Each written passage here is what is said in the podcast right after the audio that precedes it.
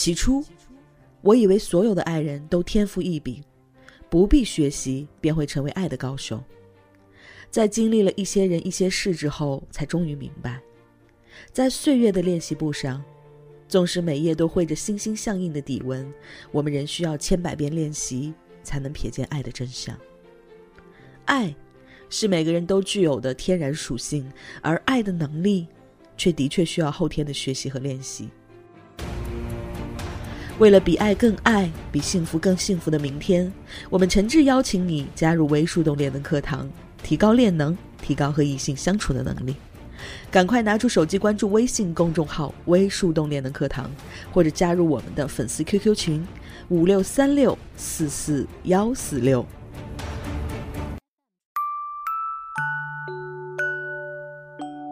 嗨，亲爱的。欢迎收听微树洞情感答疑，我是微树洞的小助手夏青，很高兴能够彼此陪伴，只为更多人听到有价值的爱情观点，提高和异性相处的能力，付出有尊严的感情。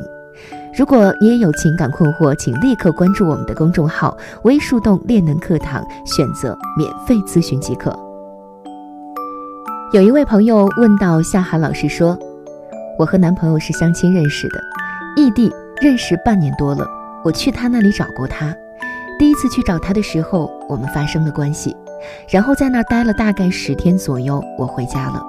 然后他去哈尔滨出差，让我去找他，在那里待了差不多二十天左右，中间也有过争吵，不过都好了。我们从哈尔滨回去的时候，他回他家，我回我家，然后我在家待了差不多快一个月，又去他那里找他了。他那段时间天天都挺忙的，白天基本不在家。我在那里待了快一个月，然后回来了。回来之后有一个月的时候，他就很少跟我联系了。然后那天说对我没感觉了，让我再找一个。从那儿就不理我了。我们还可以挽回吗？我真的很爱他。他有点大男子主义，喜欢听话的。他老是说我什么都不会，帮不上他。我们断联半个多月了，偶尔有一两次我问他问题，他回答之后就不再说话了。我想知道我们之间用什么样的方法挽回比较好。他父母跟我父母都认识，我听说因为这事儿他父亲把他打得不得了，他还是不愿意，为什么呀？我们来听听夏涵老师怎么说。首先，我要推荐你看看巴斯的《进化心理学》。因为从你的问题里，我猜你一定不知道什么是长短选择，什么 PU。人类的择偶和其他物种一样，都得面临差异繁殖成功率。那些适应繁殖的特点，能帮助个体获得更多的繁殖机会。同时，如果某个生物体繁殖的后代比其他生物体多，那么它携带的特性也会被最大化的复制和传播。而我们就是拥有这些特征的。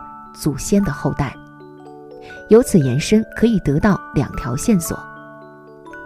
第一，男人和女人都采用的是混合多偶制的择偶方式，也就是长期择偶和短期择偶相结合。人类经过几百万年的进化，恶劣的自然环境、匮乏的资源、疾病、战争等等，再加上女性十个月的孕期和很长的哺乳期。那些从一而终的男性祖先们根本无法留下自己的后代，所以现在满大街跑着的男人都携带着热衷繁殖的多偶的基因，所以他们从不介意短择一个姑娘。第二，在数量上取得优胜，同时还必须保证与孩子的绝对亲子关系。问题是，孩子孕育在女人的肚子里，所以只有母亲可以百分百确定与孩子的亲子关系。虽然现在有很多手段可以帮助男人们鉴别，但在远古时代，男性祖先们是没有办法知道的。对于亲自确定性的疑问，是存在于男性的基因里的。没有这个疑问的男性祖先们，早都在自然淘汰法则中被淘汰出局了。那么问题来了，无论是古代的男人还是当代的男人，他们习惯通过哪些线索来确定亲子关系呢？当然是女人的言行。一个投怀送抱、过于主动的女人，一定是高 PU，就是亲子不确定性的。这就意味着在男性的潜意识里，你会比矜持害羞的女人更容易给他戴上绿帽子。如果他给你了长则投资，很可能你用他毕生的养育价值生养了别人的孩子。这种事情对他而言属于血本无归的灾难。为什么遭遇背叛，男人会比女人更怒不可遏，无法挽回呢？为什么极少数的一妻多夫也只可能发生在有血缘关系的兄弟之间？因为男女的生殖红利是不一样的，而男人的基因必须通过女人才能够完成繁衍和进化。另外，过高的需求度也会持续拉低你的伴侣价值，毕竟上杆子的都不是好买卖。你们的开场本来不错，家人介绍知根知底，看上去男方应该是很传统的家庭长大的。从他的大男子主义和父亲打他可以看出，他们家里是父亲说了算的。工作很忙，并且会抱怨你什么忙也帮不上，可以看出这个男孩子很有事业心。这些线索分析出来，他应该是。投资加危险加现实主义类型的男性，而微树洞的男性分类系统里，这样的组合叫做鉴赏家类型。鉴赏家在养育价值上的责任感是极强的，白话说就是赚钱能力很强，也特别愿意为家庭投资。他不太会提供情绪价值，甚至不愿意花时间和精力去学习两性相处的技巧。但他会一直默默的努力，给你很多很实际的物质支持，在他的能力范围内，让你过上最好的、最体面的生活。他非常现实和理智，又具有骑士精神和保护欲。这种类型的男人有很多优点和缺点，就不一一列举了。针对你的问题来说，鉴赏家类型的男人对于轻佻的、开放的、爱玩的女人是完全没有兴趣的，哪怕是美的上天入地，一样无法获得他们的长择。他们和鸳鸯男一样，更偏向于单偶的择偶方式，就是相对专一，不轻易聊骚。但是比起鸳鸯男，现实主义的特质让他们更加务实和理智，所以呢，在挑选伴侣上十分的挑剔。一旦选定，就不会左右摇摆，真正可以做到选我所爱，爱我所选，眼里只有你。所以他所谓的没感觉了，就是不打算长择你的意思了。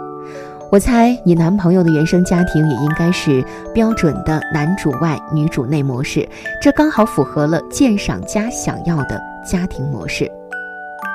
你们的开场是 DPU 的方式，家长介绍、相亲认识，极好的一手牌。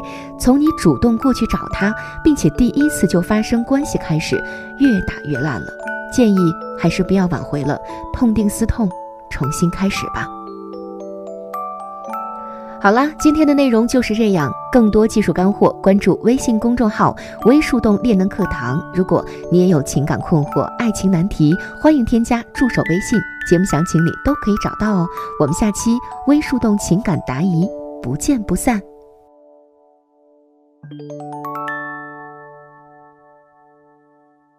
想要收听完整版的课程。关注微信公众号“微树洞练的课堂”，或者加入 QQ 群五六三六四四幺四六五六三六四四幺四六，获取和情感教练一对一的咨询机会。我是夏涵，我们下期不见不散。